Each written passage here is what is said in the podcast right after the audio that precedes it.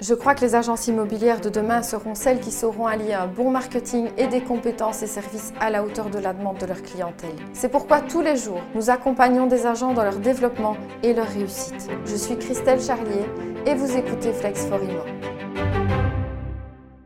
tu fais un métier où la légalité est très présente et pourtant tous les jours je vois des sites qui ne sont pas aux normes. De nombreuses entreprises ne savent cependant pas que leur site doit mentionner une série d'informations obligatoires même si elles ne vendent pas de produits ou de services en ligne. En 2017, le SPF Economy a contrôlé 2240 sites web d'entreprises. Dans plus d'un tiers des cas, ces informations obligatoires étaient incomplètes ou faisaient défaut. Alors aujourd'hui, on fait le tour des obligations qui vous incombent en tant qu'entreprise. Vos conditions générales avec nom, adresse légale, coordonnées données, numéro d'entreprise et TVA. La vie privée qui explique ce que vous faites des données collectées, etc.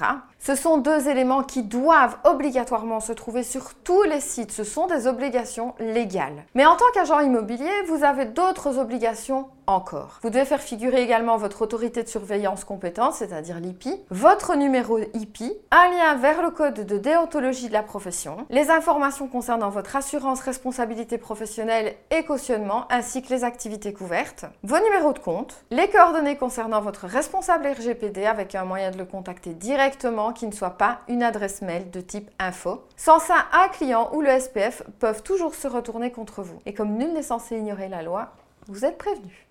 Merci d'avoir écouté ce podcast. N'hésitez pas à vous abonner pour ne rien louper et retrouvez-nous au quotidien sur la chaîne YouTube, le compte Instagram et le groupe Facebook Flex for